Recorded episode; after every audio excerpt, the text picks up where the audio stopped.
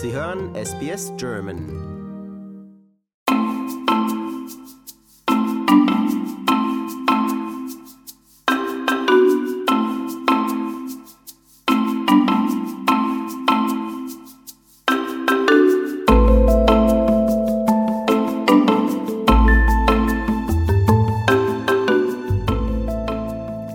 Forschung zog sich über etliche Jahre. Doch jetzt können Landwirte weltweit Asparagopsis, so heißt es, als Futterzusatz für Kühe und Schafe kaufen. Die vor Australiens Küsten vorkommenden Algen sollen die Methanemissionen der Wiederkäuer um 90 bis 95 Prozent reduzieren. Meine Kollegin Barbara Barkhausen hat sich mit dem neuen Angebot beschäftigt, das im Kampf gegen den Klimawandel helfen könnte und dann mit meinem Kollegen Wolfgang Müller gesprochen. Und das Gespräch hören Sie hier. Eins, zwei, drei, vier. Algenfutter soll Kühe klimafreundlicher machen. Rinder und Schafe tragen einen wesentlichen Teil zur Klimaerwärmung bei. Wieso eigentlich? In ihren Mägen, da gären ja Methan und andere Klimagase und dafür verantwortlich sind wohl Mikroorganismen im Magen und im Darm der Tiere.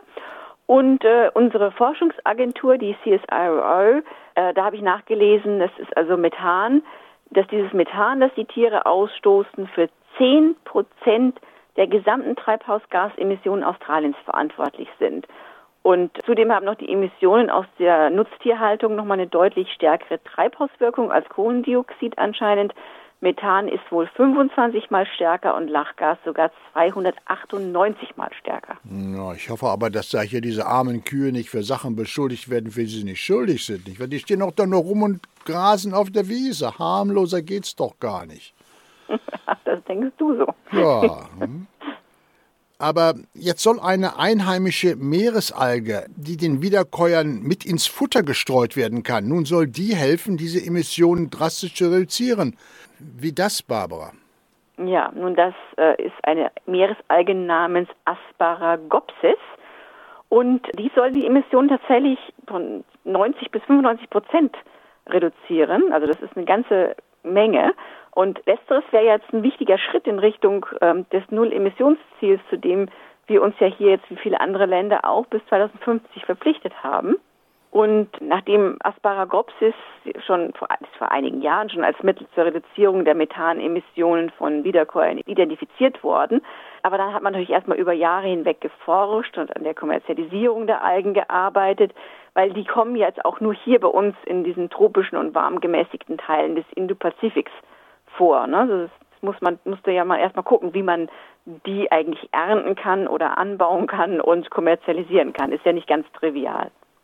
Also den Gedanken finde ich gut. Also wenn ich die Kühe mit ihrer Emission auf Null bringen kann, dann kann ich meinen Diesel noch ein paar Jahre länger fahren. Nun, das ist nicht der Sinn der Sache, Wolfgang. Du sollst auch deinen Diesel loswerden und mithelfen, nicht nur die Kühe. Ja, aber sag mal, gibt es denn diese Alge inzwischen überhaupt zu kaufen für den Farmer? Ja, anscheinend gibt es die. Seit Juni läuft jetzt dieser erste weltweite Verkauf von Asparagopsis über die Firma CH4 Global an. Und es ist wohl eins von drei Unternehmen, die jetzt zum Verkauf von diesem Futtermittelzusatz in Australien lizenziert sind. Und die haben wohl jetzt auch schon ersten Kunden gefunden. Das ist der südaustralische Fleischverarbeiter Cirpro. Und der verfüttert jetzt das Algenfutter an seine Tiere. Das ist jetzt alles noch so ein bisschen in diesem Experimentierstadion. Es soll erstmal nur kleine Stückzahlen geben, die man produziert. Es haben natürlich jetzt erstmal australische Produzenten den Vorrang. Doch jetzt auf längere Sicht hin äh, geht es schon darum, dass es da jetzt dann auch internationale Lizenznehmer äh, gibt, äh, natürlich auch einschließlich dieser ähm, CH4, dieser CH4-Firma. Und die sollen dann auch im Ausland produzieren. Ja? Aber ähm, der Adam Main, das ist der Geschäftsführer von dieser Firma hier in Australien, der hat äh, der ABC ein Interview gegeben und hat jetzt gesagt, der Fokus, der sollte jetzt erst einmal immer darauf liegen, dass hier eine Industrie aufgebaut wird in Australien, dass man die Bedürfnisse Australiens erfüllt ähm, und dann eben äh, ein zweiter Schritt wäre dann eben auch ein wichtiger Exporteur zu werden. Und sag mal, Betsy, die Kuh mit den schönen braunen Augen, ist das auch? Ich hoffe schon. Ne? Ich habe noch keinen Test gemacht, ob das den Kühen wirklich schmeckt, aber man muss denen wohl nicht so viel von diesem Asparagopsis ins Futter streuen, damit das schon funktioniert. Also bei einer Kuh, die wohl so täglich 14 Kilo Trockenmasse zu sich nimmt, da muss man wohl nur 50 Gramm von diesen Algen beimischen und dann funktioniert das schon. Also ich nehme an, das fressen die einfach so mit, das merken die gar nicht. Ne? Muss man natürlich sagen, ist einfacher bei Kühen natürlich zu regulieren, die in so einem Feedlot oder in so einer Pferche äh, gehalten werden, als natürlich bei Tieren auf der offenen Weide. Sag mal, sowas ähnliches wird doch in Neuseeland auch erforscht? Ja, du, die Neuseeländer sind auch da ganz vorne mit dran.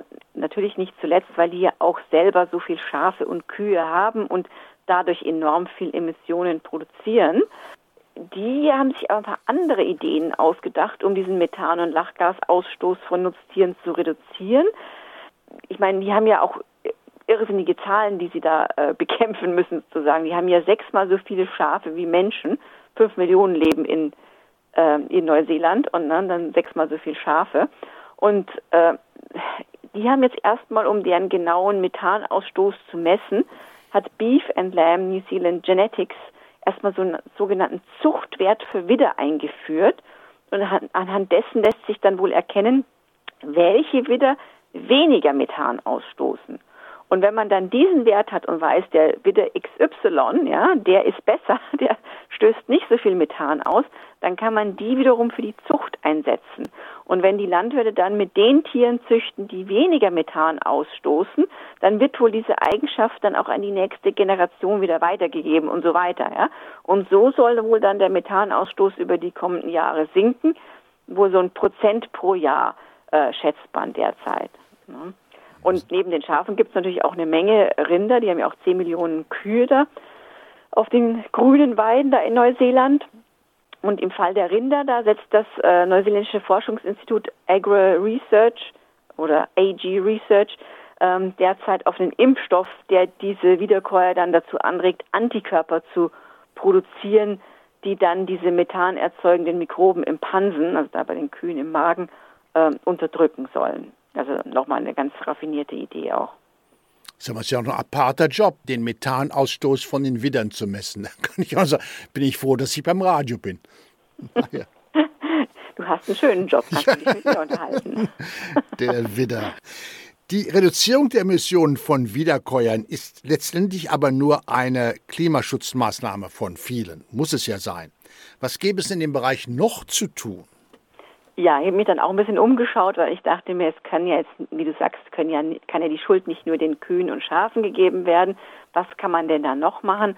Und äh, da bin ich auf eine aktuelle Analyse von der Boston Consulting Group gestoßen und die schrieben, ein weiterer wichtiger Schritt in diesem Zusammenhang beispielsweise wäre jetzt auch die Investition in Fleischersatzprodukte auf pflanzlicher Basis.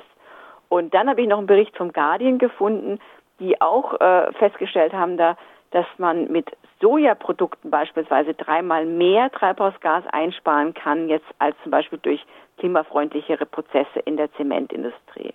Also wenn wir jetzt weniger Fleisch essen und mehr Pflanzenprodukte, dann helfen wir auch nochmal eine Menge mit. Danke dir, Barbara, und ich rufe dir ein fröhliches Auf Wiedersehen zu. Danke dir. Bis zum nächsten Mal.